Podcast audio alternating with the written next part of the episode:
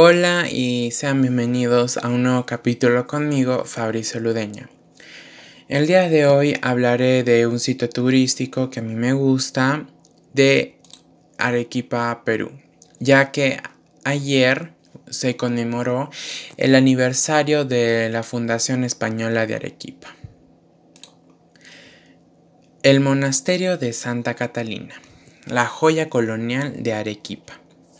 A tan solo unos pasos de la Plaza de Armas de Arequipa se encuentra el Monasterio de Santa Catalina, un enigmático lugar que sorprende no solo por su colorida arquitectura colonial, sino también por los secretos que desde hace varios siglos esconde tras sus muros.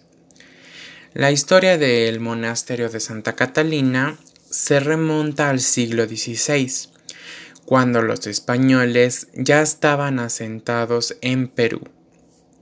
Francisco de Toledo visitó la ciudad de Arequipa y escuchó los deseos de sus pobladores, quienes pedían la creación de un lugar en que las monjas pudieran realizar su trabajo y tener la vida religiosa que deseaban.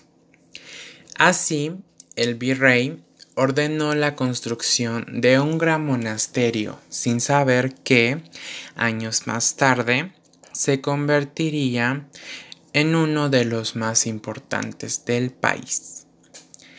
El 10 de septiembre de 1579, cuando la ciudad de Arequipa ni siquiera había cumplido 40 años desde su fundación, se inauguró el monasterio de Santa Catalina, una auténtica joya de la arquitectura colonial que se mantiene en pie hasta nuestros días.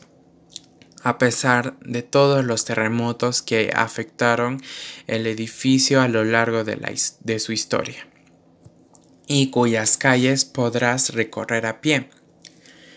Las, las primeras monjas que habitaron aquí provenían de diferentes partes del país y diversas clases sociales.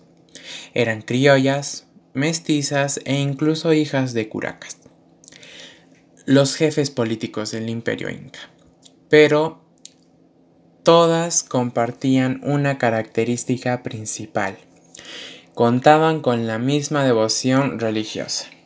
Así, el monasterio de Santa Catalina acogió durante años a cientos de monjas que vivían sin prácticamente ninguna conexión con el exterior, hasta que, en 1970, decidieron abrirlo al público para que todos los turistas y ciudadanos de Arequipa pudieran conocer y disfrutar de este enigmático lugar.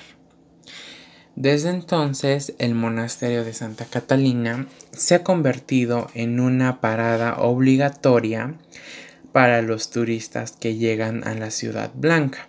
Y desde hace unos años, este lugar es, junto con el cañón del Colca, el destino turístico más visitado de Arequipa.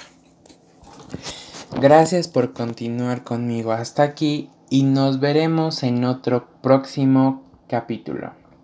Adiós.